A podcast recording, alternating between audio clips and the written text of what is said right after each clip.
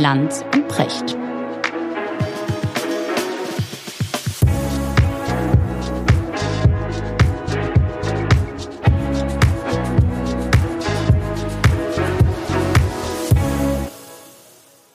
Richard, Sommer in Hamburg und wir hier, freue mich. Ja, und mal wieder ein Videopodcast. genau, aber es ist schön, oder? Es ist ich, ich schön und es ist auch so schön für die Natur, dass es regnet. Finde ich auch. Die also Sommer in Hamburg freue ich leicht. freue ich mich über Regen, wann ja, auch und wo auch ist immer. So, ne? Ja, absolut.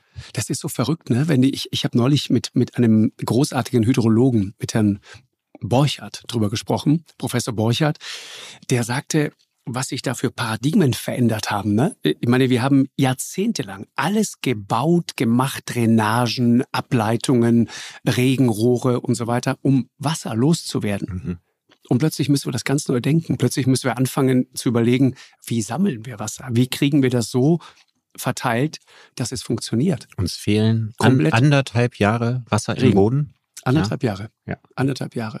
Also anderthalb, ich habe ihn extra nochmal gefragt, anderthalb Jahre jeden Tag, Tag Regen. Regen. Genau. Das ist das, was uns das fehlt. Ist, das ist das, was ja. uns fehlt. Ja. Und äh, besonders übel im Osten, ne? Genau. In Brandenburg. Ja, also weil, weil, weil wir haben ja dann da hier so in Berlin rum und so diesen genau. märkischen genau. Sand. Mhm. Ne? Und so ein Sandboden speichert das Wasser genau. nicht richtig. Genau. Über Wasser sollten wir noch mal eine eigene Folge mhm. machen. Vor allen Dingen, wenn du hörst, dass Wasser, ich, ich glaube im April kamen in ähm, Berlin ungefähr vier Wasserkästen Wasser runter. Mhm. Ja, pro Quadratmeter. Mhm. Ein Monat später waren es vier Gläser. Mhm. Und dann quasi nichts mehr. Mhm. Das ist die Situation. Das ist total krass. Mhm. Aber Richard, ich, hab, ich wollte eigentlich mit dir über was ganz anderes reden. Und da kam mir heute Morgen etwas unter, wo ich dachte, also das ist doch das Thema überhaupt für den Zoodirektor meines Herzens, ja. nämlich für dich. Es kam die schöne Meldung, und deswegen würde ich so gerne mit dir über Biodiversität und Arten und Artenvielfalt sprechen. In Australien mhm. ist ein kleiner Drache wiederentdeckt worden. Mhm. Ein ohrloser Drache, der, und das fand ich so schön, 1969 das letzte Mal gesehen wurde. Für tot erklärt wurde. 1969 mhm. bin ich auf die Welt gekommen mhm. und ich dachte nicht, dass er sich meinetwegen versteckt hat vor Schreck. Mhm.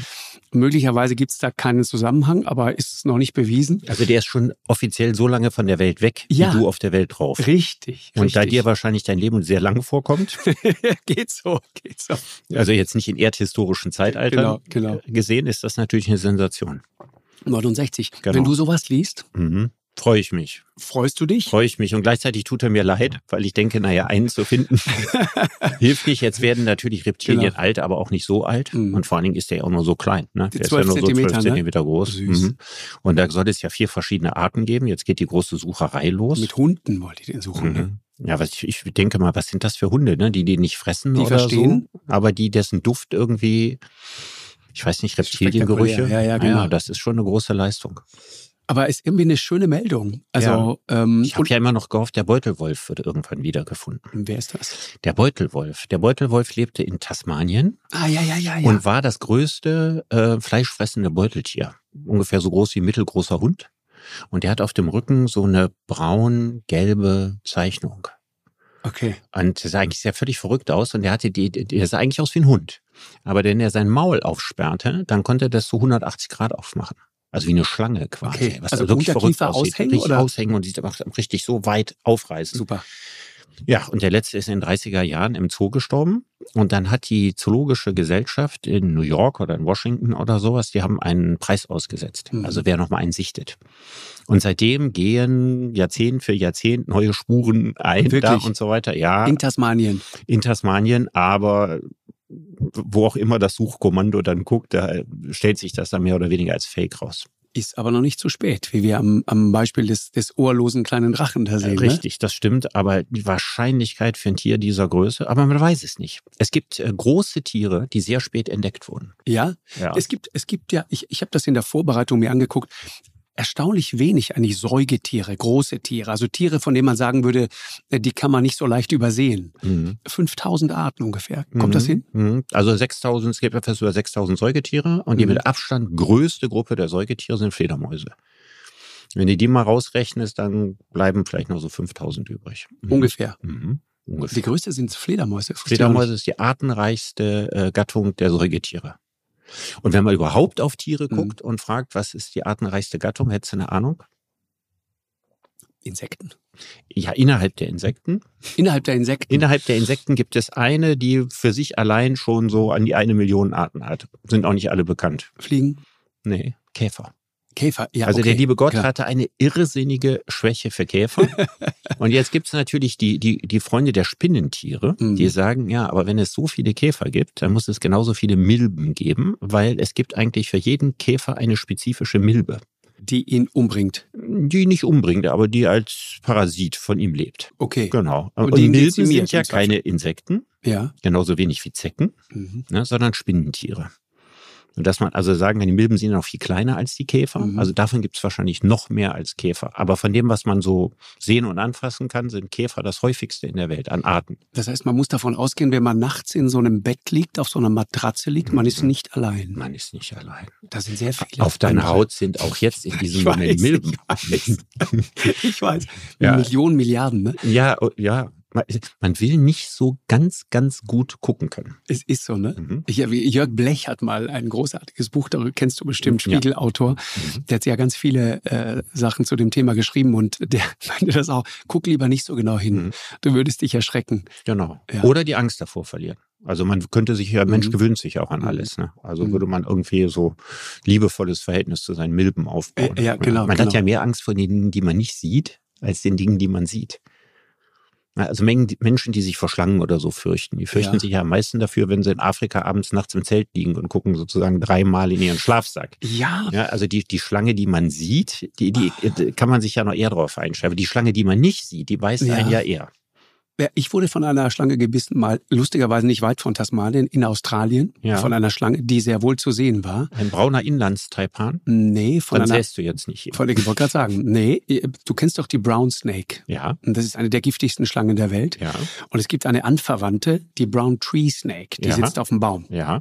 Die ist sehr giftig, aber nicht so giftig wie ihre Verwandte auf dem Boden. Und die hat mich gebissen. Ich war mit einem Mann unterwegs, der, der, der die fängt, um, Ja. um dieses Gift zu gewinnen. Und ähm, die Aufgabe war mit, weil wir heute Videopodcast machen, kann man das mal ganz kurz zeigen. Mit so, du hast so einen Sack, den Ja. stülpst du dir einmal so über den Unterarm Ja, und dann gehst du hin und packst, also mit der Hand im Sack, ja, Ja. diesem, diesem, packst du die Schlange hinten am Nacken. genau, So. genau. Und, äh, Eig und dann, eigentlich für, für die großen Arten hast du ja so eine Art Zange. genau. Mhm. Und das war, das ist So aber eine so, Gabel. die ist Mhm. nicht sehr groß, ne? Die ist, weiß ich nicht, so, so, sehr dünn und sieht aber auch sehr giftig aus. Und ich, ich fass dahin todesmutig und ich hatte richtig Manschetten. Und weil ich solche Manschetten Hast du hatte, nicht richtig gegriffen. Genau. Ich, ich war nicht weit oben, weit genug oben am Kopf und dadurch äh, zieht den, den Beutel rüber und habe der Schlange die Chance gegeben, sich in diesem Beutel umzudrehen, Kopf umzudrehen. Und dann spürte ich plötzlich hier in diesem Finger, plötzlich wie es so langsam so immer tiefer rein, immer tiefer rein, denkt der, ui, ui, ui, ui, wie so eine kleine Rasierklinge. Und interessant ist bei dieser Brown Tree Snake, die hat die Giftzähne nicht vorne, die Mhm. hat die hinten sitzen. Sehr, sehr tief hinten. Genau, und die kaute sich so langsam da rein. Mhm. Und man konnte das richtig spüren. Ich hatte hier so sehr kleine Einstiche. Aber Mhm. mir war fast eine Woche schlecht von diesem fremden Eiweiß, das da plötzlich in meinem Die Körper war. Vögel. Die, die vogelfressenden Schlangen haben ihre Giftzähne ganz hinten. Ach, okay. Ja. gehört dieser ganze Bereich der Trugnattern und so weiter zu. Ne? Die, die, äh, das ist eine spannende Geschichte. Ne? Die brauchen also die Vorderzähne quasi nur zum Festhalten Mhm. und nur mit den hinteren Ja. wird das Gift injiziert. Interessant, ja. Genau, anders als bei einer Kobra, ne? die zwei große hier vorne hat, oder bei den Genau. klassischen Vipern, Grupenottern, die hier so etwas an der Seite so Genau. einen hat. Mhm. Interessante Pointe bei der Geschichte. Das war für eine Fernsehreportage. Und ich, ich war natürlich als junger Reporter, ich war wahnsinnig stolz darauf, jetzt dieses spektakuläre Material zu haben. Bei der Ausreise habe ich dann festgestellt, war nicht mehr da. Und erst wurde mir erzählt, äh, Kamera hat leider nicht aufgenommen. Ich habe dann hinterher erfahren, die hätten es einfach gelöscht. Sofort gelöscht, weil die Mhm. panisch Angst hatten, dass Mhm. ich eine Multimillionen-Dollar-Klage. Klage. Ja, klar. okay. Und Aber sag mal, der, der, der Verlauf deiner Krankheitsgeschichte? Eine Woche.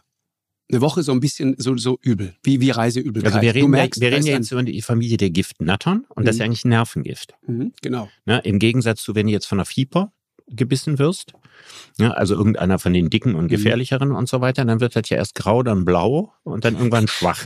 So war es Ne? nicht. Das steigt ja so ganz, ganz langsam Ja. hier hoch und das beste Mittel ist Amputation. Mhm. Und bei Giftnattern natürlich nicht. Oi, oi. Mhm. Ich habe so, ein, ja, so ein Gegengift bekommen. Okay. Meine ich, mich zu Und hast dich dann so eine Woche mulmig ja, gefühlt? ja, ja, nicht mulmig, sondern mir war schlecht. Ja. Ja. Wirklich Ja, schlecht. genau. Ich habe diese, diese, dieses fremde Protein, das du dann Genau. im Körper hast, das merkst du einfach, ne? Das fremde Eiweiß.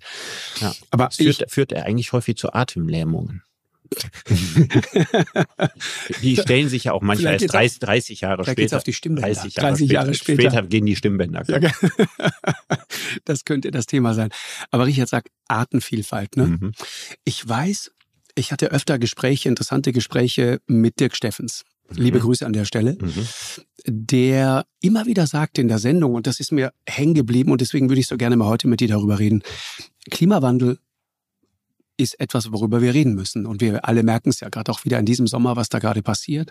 Mhm. Aber er sagte, das viel Größere, was gerade stattfindet. Und die, die eigentliche Katastrophe ist das Verschwinden der Arten. Mhm. Wir verlieren offenkundig jeden Tag 150 Arten. Mhm.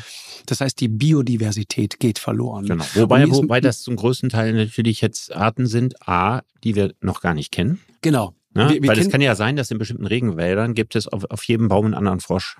Richtig. Ne? Also eine andere Art sogar. Ne? Meistens ja sehr kleine, so Blattfrösche und Mhm. sowas. Also das ist sowas, was wir verschwinden und was wir zum Teil gar nicht entdeckt haben. Mhm. Es sterben ja sehr selten richtig große Tiere aus.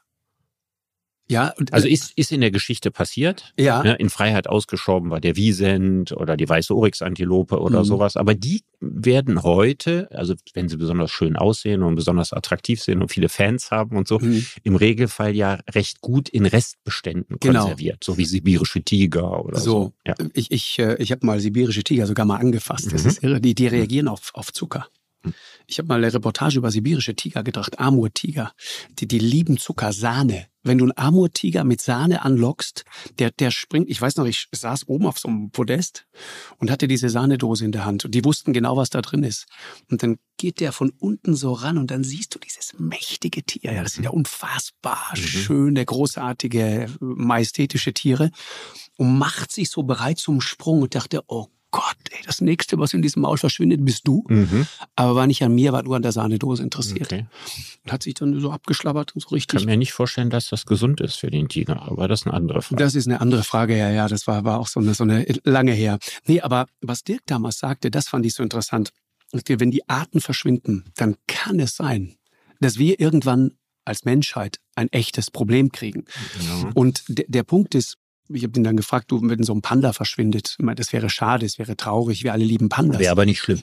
Genau, wäre nicht schlimm. Ja. Aber Beispiel Haie, Mhm. sieht die Welt schon anders aus. Mhm. Haie fressen Barracudas Mhm. und die wiederum fressen Papageienfische. Ja, Und die wiederum fressen Algen, ja, die auf der Koralle sitzen. exakt. Die, die berühmte Seerose. So. Ja. Das heißt, wenn du jetzt den Hai da oben wegnimmst, den Top-Beutejäger, ja, Mhm. Dann vermehren sich die Barracudas, Mhm. ja, die werden nicht mehr gefressen. Mhm. Dann vermehren die sich so weit, dass der Papageienfisch verschwindet Mhm. und dann ist niemand mehr da, der die Koralle von der Alge befreit. Mhm. So einfach, Mhm. Und dann haben wir eine der Ursachen des Coral Bleaching. zum Beispiel. Mhm. Genau. Und diese winzigen kleinen Tiere, die da, die auf diesen Korallen leben. Ja. Ne? Und, da, und wenn du das dann so hörst, merkst du plötzlich, ach so, alles klar, das ist der Zusammenhang, so eine ganz klassische Kette. Und er sagte, und das war sozusagen die beunruhigende Nachricht, er meinte, weißt du, man weiß nie genau, welches Wesen, welche Art den ganzen Laden zusammenhält. Mhm. Das heißt, wir Ja. können uns eigentlich auf das Experiment, egal ob das oder jenes verschwindet, können wir uns eigentlich nicht einlassen, weil wir Mhm. nicht wissen, ob wir diese Art irgendwann brauchen. Vielleicht ist es dann genau Mhm. das eine Lebewesen, das uns irgendwann das Antibiotikum Mhm. gebracht hätte, Mhm. um vielleicht das nächste Virus in den Griff zu Da kriegen, als Beispiel. Oder, oder zwei- Bakterien, nicht, zwei, nicht Virus. Zwei große Überlegungen zu ein. Mhm. Also das eine ist, ähm, meistens sind die Tiere, die uns besonders am Herzen liegen, wahrscheinlich die ökologisch am wenigsten wichtigen. Also der sogenannte sibirische Tiger. Was soll denn passieren, wenn der sibirische Tiger, die paar hundert, die da noch in der Taiga von Sichote Alin leben, wenn die verschwinden? Mhm. Wildschwein, Überpopulation, das ist deren Hauptbeute oder zu viele Hirsche? Die Gefahr besteht nicht ernsthaft. Äh, dafür sind ja jetzt schon viel, viel zu wenige Tiger da. Genau. Ne? Also, oder wenn die Wale aus den Meeren f- verschwinden, Was wäre dann? ist wahrscheinlich nicht so wahnsinnig problematisch. Im Ernst jetzt? Nee. Auch nicht Orcas, Also- große Jäger? Ja, und was soll denn passieren? Zu viele Robben? Die müssen ja wiederum auch ihre Fische fressen Mhm. und so weiter. Nö, das glaube ich nicht. Also, das sind ja immer die Tiere, die ganz am Ende der Nahrungskette Mhm. sind. Und ähm, natürlich würde ich nicht sagen, es hinterlässt gar keine Spuren, Mhm. aber es wird wahrscheinlich nicht dramatisch werden. Ähm, es gibt so aus dieser ökologischen Großdiskussion 70er, 80er, 90er Jahre gab es immer die Frage, als das so losging mit der Ökobewegung, Mhm. wie muss man sich die Natur vorstellen? Also mal gesetzt den Fall, die Natur ist ein Flugzeug. Und dann gab es so die, die Vorstellung, jedes Tier und jede Pflanze ist irgendein Miet, das Mhm. dieses Flugzeug zusammenhält. Und wenn irgendein Miet an irgendeiner Stelle nicht mehr funktioniert, ja, dann kann es eine Kettenreaktion geben und es stürzt das Flugzeug ab. Das ist Theorie 1. Theorie 2 ist, dass sie sagt, ja, ein Teil sind die Nieten Mhm. und ein anderen Teil sind die blinden Passagiere. Ja, und es können unglaublich viele Arten ausgerottet werden, ohne dass es dramatische Folgen für die Flugtüchtigkeit des Flugzeugs hat. Und wahrscheinlich sind wir etwas näher an Theorie 2 als an Theorie 1. Also Mhm. Theorie 1 ist so ein bisschen, der liebe Gott hat das so geplant, dass Mhm. jeder ganz, ganz genau an seinem Platz und da darf keiner weggenommen werden. Genau. Und das ist eigentlich Kryptometaphysik. Ja? also daran muss man sehr fest glauben. Es ist Mhm. fast eine Verschwörungserzählung. So, jetzt könnte man als Folge ja sagen, ach, ja gut, ja, wenn es auf viele nicht ankommt, ja, Mhm. dann macht ja auch die Ausrottung vieler Arten nichts aus. Jetzt trete ich mit was ganz anderem auf den Plan als Dirk Steffen, der das wahrscheinlich auch nachvollziehen kann, aber der anders argumentiert hat. Der sagt, warum müssen wir das alles immer vom Nutzen des Menschen aus betrachten? Das ist ein guter Punkt. Ja, also für, ich meine, ich finde es wahnsinnig schade um jede Art, die wir ausrotten, weil ich finde es so großartig, dass die Welt voll von Wesen ist, die wir nicht geschaffen haben, die Mhm. wir nicht manipulieren, die ohne uns da Mhm. sind, die vor uns da waren, die noch nach uns da Die sein uns werden nicht brauchen. die uns überhaupt nicht brauchen. Ich bin ein Mensch, der davon total faszinierbar ist. Mhm. Also mich fasziniert, dass es das alles gibt. Also wir haben ja schon häufig über Religion geredet. Genau. Ja, ich bin ja eher pantheistisch. Also ich habe ja eine eine Alles ist ganz beseelt, große alles ist göttlich Ja. sozusagen. ja, nicht im kitschigen Sinne, Nee, genau. ne? aber ich habe Mhm. halt eine ganz äh, große Ehrfurcht vor der Natur und eine ganz hohe ästhetische Faszination. Und ob dieser eine Greifvogel, den ich so wahnsinnig toll finde, jetzt aus ökologischen Gründen notwendig ist oder nicht, das ist die letzte Frage, die ich mir stelle. Wenn ich ihn toll und faszinierend Ja. finde, sein Verschwinden fände ich genauso tragisch, Mhm. wenn die Menschheit ihn nicht braucht. Ja, klar. Ja, und ich finde, wir müssen die Betrachtung eher in diese Richtung denken. Also diese Nutzentheorie, die ist mir zu hart. Dass wir sagen, okay, beim Klimawandel, wir müssen das und das und das machen, weil das ist schädlich, das Mhm. ist nützlich und so weiter. Und jetzt gucken wir uns die Biodiversität an. Und dann gucken wir, brauchen wir das Tier, brauchen wir das, was Mhm. kann weg? Ja, was ist wichtig, was ist ein wichtiges Ja. Need, wer ist blinder Passagier? Ist schon klar. Also überhaupt so eine Betrachtungsweise auf die Natur. Finde ich total barbarisch. Also da zeigt sich der Mensch von seiner übelsten Seite, dass man nur das braucht in der Natur, was wirklich ökologisch nützlich ist. Ich verstehe den Gedanken. Ich meine, so ist es von, von Dirk natürlich überhaupt Nein, nicht natürlich, gemeint. Ne? natürlich Und auch- ich ich wollte glaube nur von- erweitern, Genau. dass, dass diese Dimension ja. auch eine Rolle spielt. Mhm. Ich glaube aber, dass sie, wenn Politiker über Ökologie nachdenken oder so, gar keine Rolle spielt. Sondern dass es dann eher wirklich um die Nutzenfrage geht. Nutzenfrage geht, ja. kann sein. Ich meine, du hast ja diese Faszination für Vögel, ne? Mhm. Wenn dein, dein afrikanischer Kampfadler, den ich ja das Mhm. Glück hatte zu fotografieren, Richtig. ja. Bin ich ja total stolz drauf, ne? Ja. Dass wir da so einen richtigen schönen, ist doch bei Wikipedia jetzt, ne? Ja. Ja, ja, ist äh, Ja. ein- einfach ein ganz Habe ich endlich grandioses mal Foto. einmal in meinem Leben was Sinnvolles gemacht. Ja, würde ich auch sagen. Ja. Es ist doch auch schön, dass man da sa- sagen kann, Na, am wirklich, Ende was Bin bleibt. ich total stolz drauf. Das Ja. war ein reiner Zufallstreffer. Ja. Und ich, ich sehe mich noch, wie ich diese, ich hatte eine, ich hatte einen 600, nee, 800 Millimeter Linse hatte ich dabei. Ja, So ein Ding. ja. Und dann habe ich noch einen Konverter draufgeschraubt. Das heißt, du verlängerst das nochmal, du verlierst ein bisschen Licht. Aber durch diesen Konverter habe ich dann, bin ich auf 1200 Millimeter gekommen. Das war Mhm. irre viel. Mhm. Und dann so aus der Hand, du, so, Mhm. und ein scharfes Foto hingekriegt. Ja. Also ich kann die, ich ich kann die, ich kann, die, ich, ich kann die Leistung äh, sehr, sehr genau beurteilen. Ich habe weil ich habe letztes das Jahr, letztes Jahr einen Kampfadler gesehen, also malerisch mit Beute auf einem Ast und habe den mit meiner Kamera fotografiert und äh, habe die dann an gute Freunde, die sich mit dem Thema auch beschäftigen, stolz geschickt, weil ich habe das ja nur so klein im Display gesehen Ja. und gesagt, vielleicht kannst du das ein bisschen bearbeiten und so weiter. Ich muss sagen, war ein sehr lausiges Foto. Aber es bleibt ein großer Moment. Also Es es, geht- sah durch genau. die Kamera so toll aus. Ja, es geht, es geht, es geht um Aber die das Foto war sehr mäßig. Ja, ja.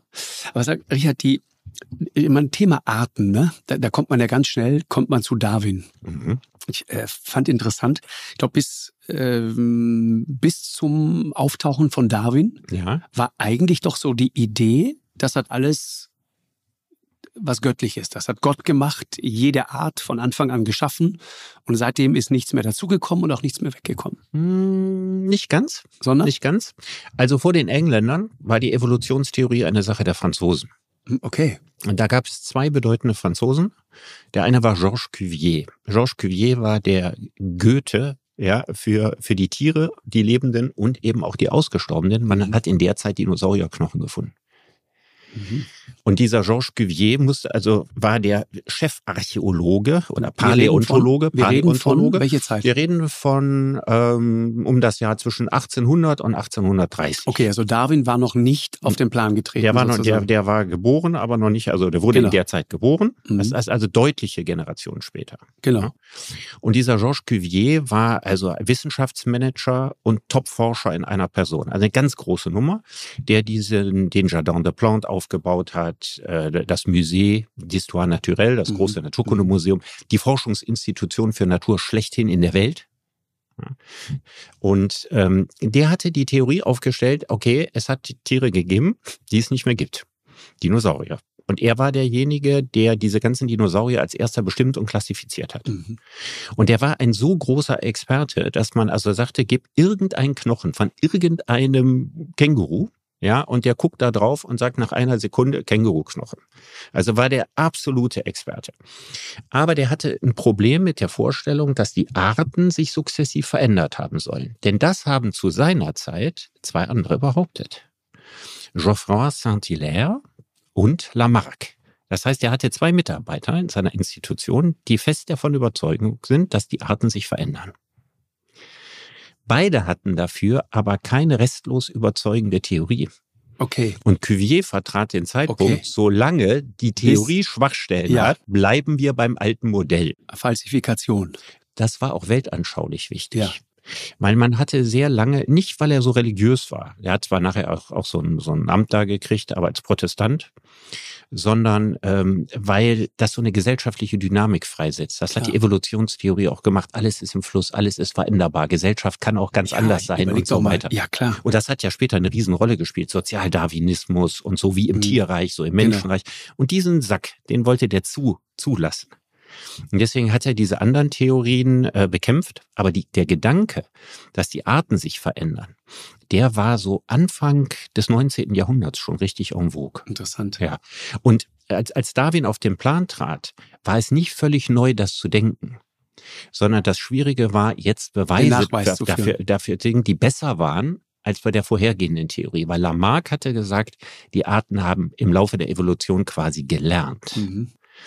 Die Giraffe hat Anstrengungen gemacht, um an die Blätter ranzukommen. Ja, und dieser Anstrengungsimpuls, mhm. von Genetik hatte man keine Ahnung, genau. aber der hat sich vererbt ja, auf die nächste Generation. Und auf diese Art und Weise im Laufe der Zeit wurden die Hälse der Giraffen immer länger. Ja, das also die Mühen. Es ist etwas, was heute nicht mehr ganz so unsinnig ist, als was es lange gesehen wird, seit wir über Epigenetik reden mhm. und so Umwelteinflüsse. Mhm. Sachen, Lernerfahrungen können ja möglicherweise indirekt doch vielleicht vererbt werden. Also es ist nicht ganz großer Quatsch. Aber so wie das da radikal formuliert worden war, war es nicht zu beweisen. Ich meine, ich weiß auch, Dirk hat mir das mal so erklärt und meinte, weißt du, Evolution ist kein Plan. Mhm. Evolution ist Zufall. Evolution probiert einfach aus. Und äh, wenn sich eine Art reproduziert, dann kommen immer wieder neue äh, Exemplare sozusagen auf die Welt mhm. und alle sind ein bisschen anders. Genau. Natürlich, wie der Zufall es genau. will. Ja. ja.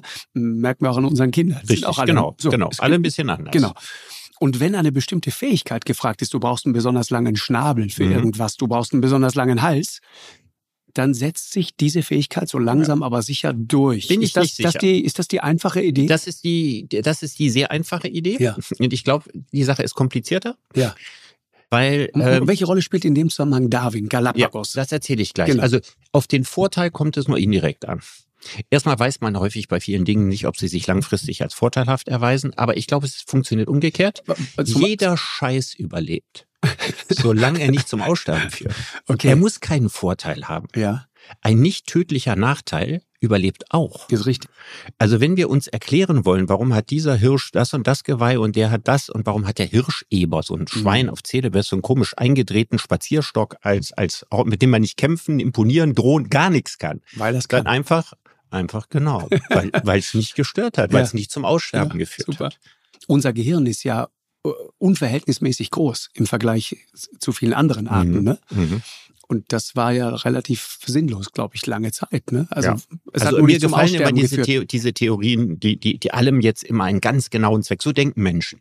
Das meine ich. Ne? Aber die Evolution funktioniert nicht so. Aber welchen Sinn soll es haben, ein größeres Gehirn zu entwickeln, für das du 25 Prozent deiner Energie brauchst, ja.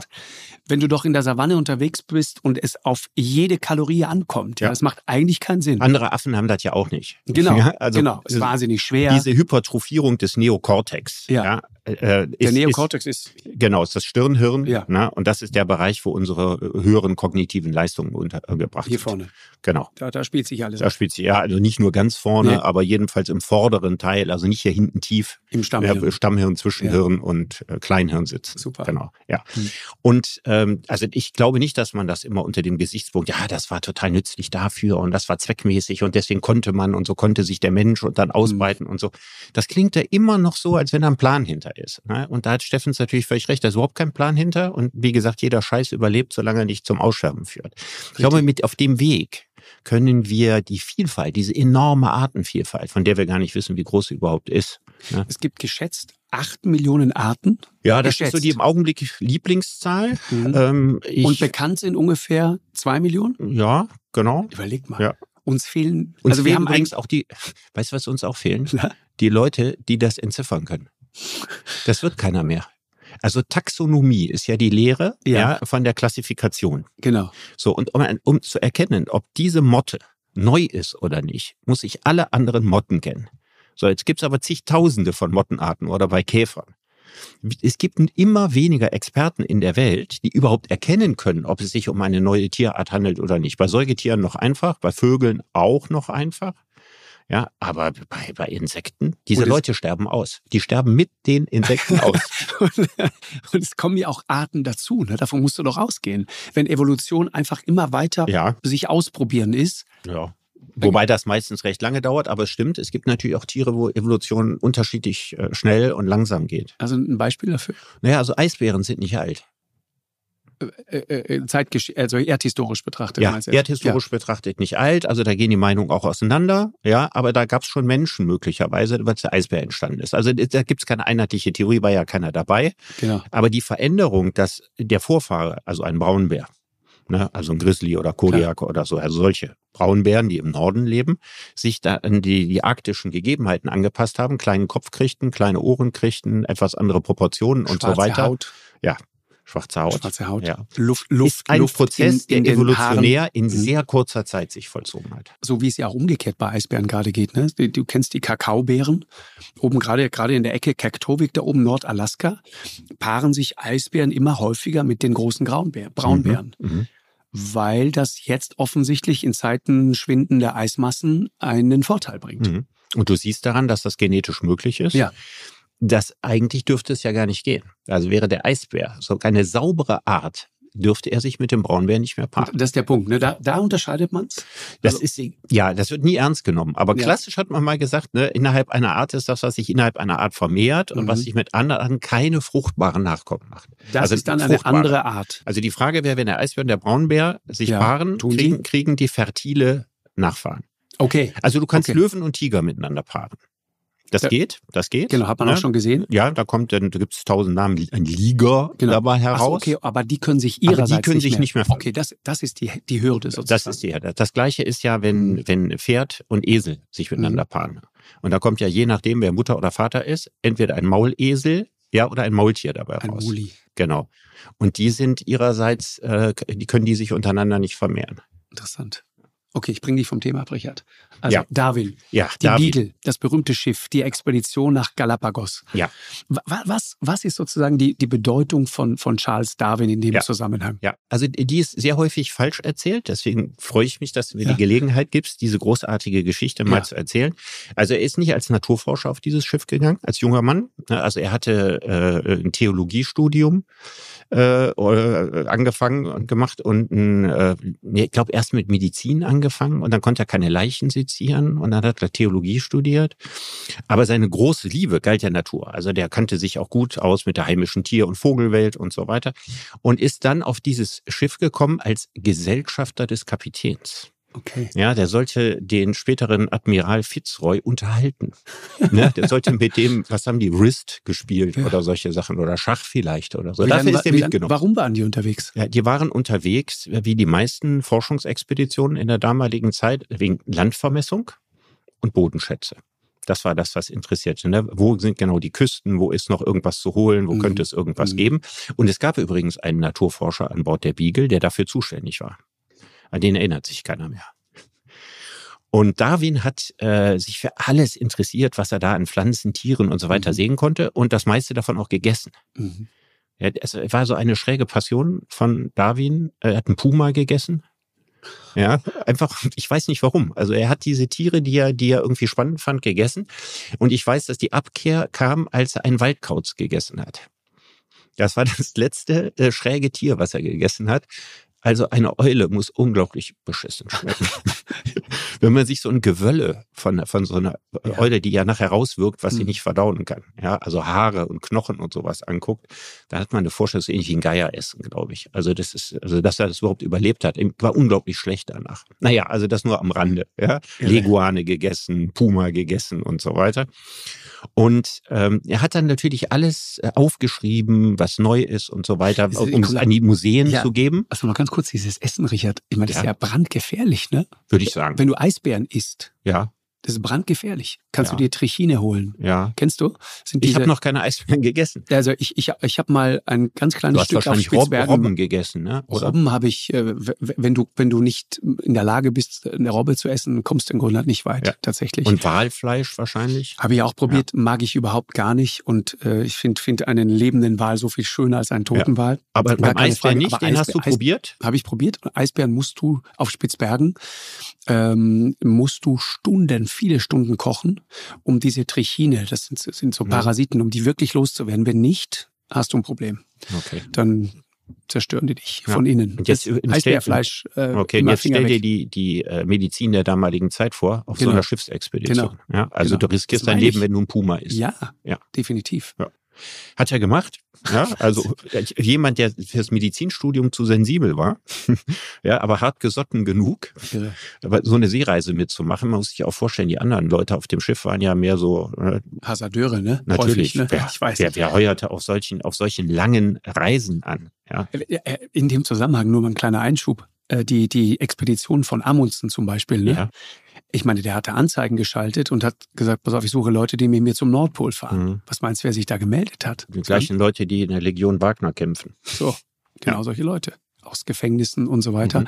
Und die Expedition zum Südpol, als es um den Wettlauf zum Südpol ging, Amundsen gegen Scott, der hatte die erstmal eingetütet, in Oslo alle eingesammelt, raus auf der Fram, dieses berühmte Schiff, mit, mit dem er vorher schon Eisbrecherqualitäten. Äh, Ja, Mhm. genau. War so, so konstruiert, ne?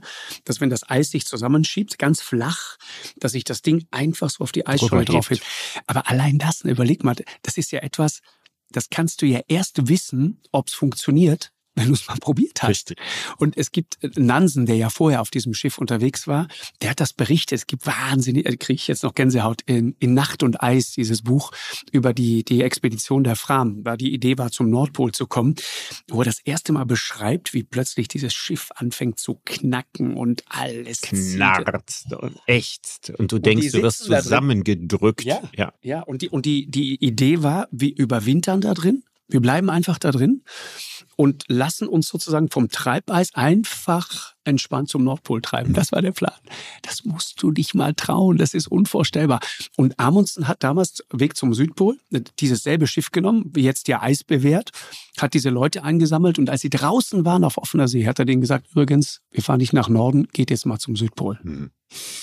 Mit so einer Truppe, die man erstmal so flächenmäßig Aber ich, wenn ich angelogen mir hat. Bilder von Amundsen angucke, Ja, der ja, sah ja aus wie. Lee van Cleef. Ja, Ja. Ja, also der, der, der Böse in äh, Ja. zwei glorreiche Halunken mit so einem Falkengesicht Ja. und so einer Glatze. Ja. Und mein Gott, also Ja. der hatte ja ein Gesicht, mit Harter dem Typ. man eine Lokomotive aufhalten kann. Harter Typ, harter Typ. Absolut. Absolut. Aber Zurück zur Beagle. Abenteuer. Zur ja, genau, Beagle Beagle. und zur. Reise, zur Reise, so ein süßer Name, ne? Beagle für, für so ein Expeditionsschiff. Und er war unter anderem auf den Galapagos-Inseln Mhm. und dann hat er natürlich auch diese verschiedenen Schildkröten gesehen und auf dieser, auf den anderen, den Inseln Finken, ja, die alle unterschiedlich aussahen. Und hier Mhm. beginnt die Legende. Darwin wusste natürlich nicht, dass diese ganzen Vögel, die er da sorgfältig geschossen, ja, und äh, als Bälge sortiert hat und wo manche lange Schnäbel hatten und andere kurze und manche Werkzeuge gebrauchten und andere nicht und so weiter, dass das alles Finken waren, die voneinander abstammten. Da hat er auch keinen Riecher oder keine Eingabe gehabt. Ich meine, wenn man sich schon mit der gesamten Vogelwelt Englands auskennt als junger Mann, dann weiß man schon sehr viel. Mhm. Dann kann man aber nicht in Südamerika auf den Inseln die Vögel sofort bestimmen und weiß, dass das Finken sind.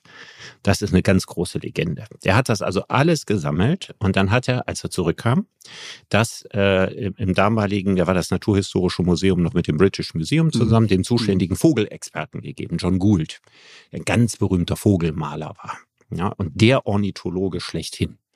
Und der hat in mühseligster Kleinarbeit ja, bewiesen, dass das alles Finken sind, Mhm. was dann zu der Folge führt, dass sie sich abhängig davon, äh, auf welcher Insel sie Genau. waren und so weiter, Unterschiedlich- unterschiedlich entwickelt haben. Also der eine Aber das ist eine, eine These, die man nur dann belegen kann, wenn man genau nachweisen kann, dass das alles Angehörige einer einzigen Vogelart oder einer ursprünglich einer Vogelfamilie sind, die sich dann zu verschiedenen Arten entwickelt hat. Das konnte Darwin nicht wissen. Auf die Aber- aber- Evolutionstheorie ist er da nicht gekommen. wie, wie, aber wie hat der das gemacht? Ich meine, damals, heute sagen wir DNA, kannst du doch irgendwie nachweisen. Mhm. Die haben das Damals ging das Morphologie, Morphologie. Heißt? Ja, also vergleichende Morphologie. Die hatten ja damals schon eine große Vogelsammlung, auch aus Vögeln aus Indonesien und von aller Welt. Die haben die Schubladen voll mit Vögeln gehabt. Und dann vergleichst du das damit und guckst so nach übereinstimmenden Merkmalen. Mhm. Okay. Ne, das war das war der Anfang der Taxonomie. Ist ist äh, bei bei Pflanzen gab es so Merkmale, wie ist der Stempel angeordnet und wird die Blüte untersucht und das Blatt. Da gab es so Kriterien und Ja. so ge- genauso in der Ornithologie auch. Du kannst also über Ähnlichkeiten das Mhm. bestimmen. Super. So ist aber Darwin nicht auf die Evolutionstheorie gekommen, sondern das war für ihn nachher ein super Beweis. Okay. Ja, auf die, also das hat Gould erforscht. Darwin ist, hat, nachdem er zurückkam, sehr, sehr viel gelesen, weil er so, dieser Gedanke mit der Veränderung der Genau. Arten, der lag in der Luft. Aber wie gesagt, da gab es auch schon andere. die du- da ja, gab es schon andere. Die kannte ja. er auch. Mhm, klar. Und dann liest er äh, ein Buch von einem Populärautor. Douglas Stewart hieß der, über das Leben und das Werk von Adam Smith. Mhm. Und Adam Smith war ja der große Philosoph und Nationalökonom gewesen, der den Kapitalismus als erster positiv begründet hat. Indem er gesagt hat, dieser berühmte Satz, der Bäcker backt seine Brötchen nicht, weil er ein guter Mensch ist, ja, sondern weil er überleben will. Aber es ist gut für die Gesellschaft, dass es Bäcker gibt. Und es können ja nicht alle Bäcker sein, Mhm. sondern einer muss ja auch Klempner sein und einer muss Schuhmacher sein und andere müssen Bauern sein. Und so entsteht jetzt sozusagen in biologischer Terminologie ein diversifiziertes Biotop. Mhm. Ja, das Biotop der bürgerlichen Gesellschaft. Klar. Und da strebt jeder nach seinem Vorteil, nach seinem Egoismus. Mhm. Ich würde heute sagen, nach seinem genetischen Vorteil oder so. Ne? Von Genen wusste auch Darwin noch nichts. Aber jeder will überleben, ne? Mhm. Struggle for Life. Und auf diese Art und Weise spezifiziert sich die Gesellschaft zu etwas, was, wo überall gibt es Nischen, ja, wo Märkte, wo jemand reingeht und so. Und da sagte sich Darwin, ist das in der Natur nicht wie in der bürgerlichen Gesellschaft? Er überträgt den Kapitalismus, jeder kämpft für sich und am Ende entsteht ein großes Biotop Mhm. auf die Natur. Klar. Und das war der Gedanke. Und was ist der Mechanismus dazu? Die natürliche Selektion. Also der erfolglose Geschäftsmann stirbt aus. Entweder der verhungert oder setzt sich nicht durch oder Mhm. macht was anderes. Und der Erfolgreiche setzt sich durch. Und in der Natur gibt es das gleiche natürliche Selektion. Und wer Mhm. sich an den Markt am besten anpasst, überlebt am besten im Kapitalismus. Mhm. Und wer sich am besten in der Natur anpasst, der überlebt am langfristigsten eben auch in der Natur. Das heißt, der Kapitalismus wird auf die Natur übertragen. Und dann kommt John Gould und präsentiert ihm, dass das alles Finken sind, wo jetzt völlig klar ist, die müssen also, ursprünglich waren die Inseln mal zusammen, aus einer Art entstanden sein. Und dann hat er einen super Beweis. Also die da, wo die Kakteen Kakteen die mal stehen, zusammen waren. Ja, Ja, genau. Mhm. Da entsteht, da wo die, ja, das Wasser war wahrscheinlich schon niedriger, war Mhm, ein Atoll, da gab es Mhm. eine Finkenart, dann gingen die Inseln alle auseinander, die sahen dann vegetativ unterschiedlich aus. Auf dem einen waren Kakteen, auf der anderen gab es ein bisschen mehr Bäume, die anderen waren karg. Und die Finken haben dann in Anpassung an die Lebensräume, haben sich die durchgesetzt, die da am besten angepasst waren. Interessant. Also das Spannende ist eben nicht, äh, der junge Darwin erkennt, dass das alles Finken sind und begründet so die Evolutionstheorie, sondern die Evolutionstheorie, die Darwinsche, entsteht durch die Übertragung ähm, der Spielregeln des Kapitalismus auf die Natur. Spannend. Das passt insofern, als der hat ja sehr, sehr lange gewartet, ne, bis er sein berühmtes Buch über die Artenvielfalt Mhm. veröffentlicht hat. Die waren ja schon 20 Jahre wieder zu Hause. Ja. Und nach 20 Jahren traut er sich, also ich, ich stelle mir das er musste, er musste, er stand unter enormem Druck. Und zwar aber, deswegen. aber vorher aber auch die Angst, ne? Überleg mal, in der Zeit damals, Mhm. alles noch sehr religiös geprägt. ja, viktorianische England, genau, man wollte sich mit der Kirche nicht So, anlegen. die Idee, dass 4004, glaube ich, Ja, Äh, Bischof ja, Ascher, der ja mal ausgerechnet hat, die Bibel sich mal genau vorgeknöpft Genau. hat und sich gesagt hat, wie alt ist eigentlich die Welt. so ja. 4004 Jahre alt. Und da ist alles entstanden. In, Ja. dieser, in dieser einen berühmten Woche, beziehungsweise am Das Sonntag, am Sonntag war da mal jeder Feierabend. schon, dass das Genau. Quatsch ist. Also Lamarck war Aber- der aber das- Erste, sich der mit trauen- Jahrmillionen hantierte. Sein Ja. Vorgänger Buffon mit Hunderttausenden von Jahren. Mhm. Also die, die, die Fachwelt wusste alles, Die dass Fachwelt. das Quatsch ist, aber das ist wieder dasselbe Problem. Ja. Du brauchst viel bessere Beweise als die Gegenseite, wenn du ein gesellschaftliches Vorurteil doch mal, kippen willst. ja, überleg doch mal, was das heißt. Du, und deswegen kann ich mir das so gut vorstellen. Du zögerst 20 Jahre, bis du Ja. dieses Buch schreibst, weil du sagst, oh, lass mich. Er hätte das wahrscheinlich Satz- nie fertig geschrieben, Genau. wenn er nicht ein Problem gekriegt hätte. Nämlich, Das Problem hieß Alfred Russell Wallace. Mhm. Alfred Russell Wallace war ein Junge aus ärmstem Hause, der äh, den Beruf ergriff, Museumssammler zu werden. Auch also hasardeurmäßig in äh, abgelegene Gegenden zu fahren. Er war zuerst in Südamerika, da auch Tiere zu sammeln. Ja, also kurz nach Darwin da gewesen, Tiere gesammelt und so weiter, um die dann an die äh, naturhistorischen Museen in Paris und in Mhm. London und so weiter zu verkaufen. Ja, also ein Händler mit toten Tieren quasi. Und um das zu sein, musstest du dich gut auskennen. klar, Das heißt ja, als Autodidakt hatte der eine tolle Naturbildung. Okay. Und aus Südamerika war ihm seine ganze Fracht bei der Überfahrt verbrannt. Und dann hat er eine zweite Reise gemacht nach Indonesien. Und da gibt es heute noch die berühmte Wallacea. Die Wallacea ist die Grenze zwischen der asiatischen und der australischen Welt. okay. Er hat also erkannt, dass es eine Tiergruppe gibt, Genau. die nur in der australischen Welt vorkommt, mit, einigen, mit Inseln, die dazugehören, also Neuguinea und Mhm. Neuseeland und so weiter. Und genau gezeigt, wo die Grenze liegt zur äh, asiatischen Tierwelt. Spannend. Und war spezialisiert auf Schmetterlinge und vieles andere mehr. Der kriegt da Malaria. Und in einem Malaria-Anfall, oder zwischen zwei Malaria-Anfällen, bringt er auf zwei Seiten seine autodidaktischen Gedanken zu Papier, wo, warum es diese Artenvielfalt gibt. Und schreibt darin den Essential Darwin. Ist ja irre.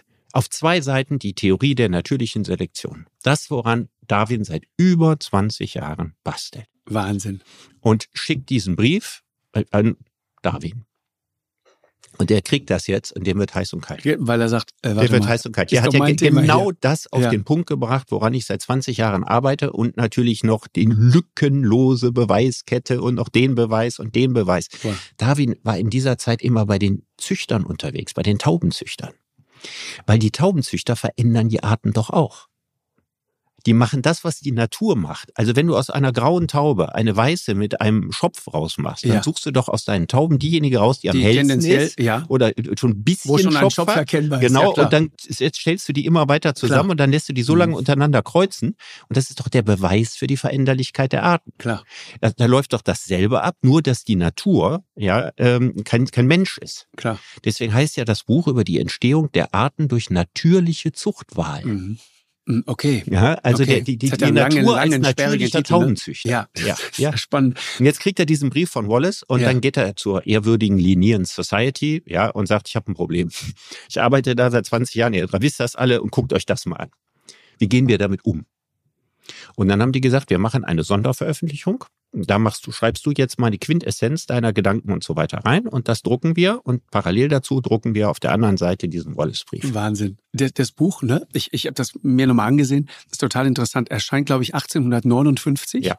im Mai und äh, hat äh, eine Auflage, Startauflage von, glaube ich, 1250 oder 1300 Stück sofort am ersten Tag vergriffen. Also ja. du siehst, da liegt ein Thema wirklich in der Luft. Und wenn du verstehen willst, welches Muffensausen mhm. Darwin hatte, mhm. vor der Veröffentlichung musst du nur in seine Tagebücher mhm. gucken. Da steht der Satz, mir ist, als würde ich einen Mord ja. stehen. Ja. Committing a murder. Ja. Der hatte ein richtig schlechtes Gewissen, aber es war allerhöchste Zeit, allerhöchste Zeit, dass er es jetzt veröffentlicht. Ja. Und es ist ein schwieriges Buch. Mhm. Ja. Und es ist ein, ein Buch, in dem er zum Beispiel etwas macht, was wahnsinnig auffällig daran ist, er wendet es nicht auf den Menschen an. Mhm. Also er hatte ein so schlechtes Gewissen und so viel Angst, dass er in der Entstehung der Arten nichts über den Menschen geschrieben hat, bis auf einen Satz. Ja, und ganz am Ende des Buches sagt er, und von all dem, was ich hier geschrieben habe, wird auch Licht auf den Menschen fallen. Spannend, Wahnsinn. Mehr hat er Gänsehaut, sich nicht getraut. Gänsehaut, ja. Gänsehaut. So, und dann hat sein Freund Thomas Henry Huxley, mhm. ja, bekannt mhm. als Darwins Bulldogge, der ist in der Öffentlichkeit in den Ring gestiegen und hat mit dem äh, Bischof der anglikanischen Kirche, Samuel Wilberforce, sich gebettelt. Ja, in einem Gerichtssaal. Wahnsinn. Ja, und dieser Wilberforce war gut. Ja, also der hat auch den Finger in Wunden oder in Probleme der Theorie und so weiter gelegt und so weiter. Also die hatten sich verdient. Wo, wo ist, da, wo ist das angreifbar? Naja, Beweislage. Mhm. Es ist ein Indizienbeweis. Klar. Ja? Und äh, Wilberforce bringt das dann auf den Punkt und sagt, okay, Mr. Darwin will uns beweisen, dass der Mensch von den Pilzen abstammt. Ho, ho, ho, ho. Großes Gelächter ja, und was weiß ich was alles und so mhm. weiter. Ja? Genau. So, so nach dem Motto, der Weg ist doch so unendlich weit. Also wenn das alles ganz, ganz von Anfang an und so weiter, das läuft nicht. Und umgekehrt ist Thomas Henry Huxley für damalige Zeit bahnbrechend brutal mit dem Bischof umgegangen. Also angstlos ja, und hat den da fertig gemacht und sich drüber lustig gemacht und wie abständig und rückständig. Und das in einer Zeit, in der nun tatsächlich in die England noch Macht hatte, 95 ne? Prozent der Menschen ja. sicher an Gott geglaubt haben und in die Kirche gegangen Aber ist das nicht ganz, nur ganz kleiner Einschub, aber äh, total interessanter Anknüpfungspunkt sozusagen an die Aktualität.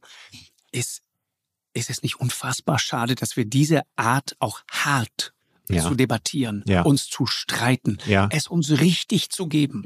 Dass wir das so dermaßen verlieren gerade, weil ständig einer beleidigt ist. Ja, wenn oder alle sich darüber entrüsten ja. und so weiter. Ne? Also ich, ich sage ja immer, äh, zumindest den wohlmeinenden Streit, ja. der auch mit harten Bandagen geführt ja. wird, gerade in so erschütternden Zeiten wie die, die wir gegenwärtig haben, ist natürlich extrem wichtig, dass wir den haben und dass wir den austragen. Ja. Jetzt kommt noch die letzte Pointe. Huxley schreibt dann das Buch ja, über die Abstammung des Menschen und malt dann so Skelette da rein. Ja, gerade wurde der Gorilla entdeckt, der mhm. ganz, ganz spät entdeckt worden ist, ne, erst in den 1850er Jahren oder Ende der 1840er Jahre und sagt, also das ist unser nächster Verwandter, das haben damals alle geglaubt und hat sozusagen gezeigt, der Mensch stammt von Affen ab. Mhm. Darwin hat nichts dazu gesagt. Interessant. Darwin bringt 1871, zwölf Jahre nach der Entstehung der Arten, sein Buch über die Abstammung des Menschen heraus.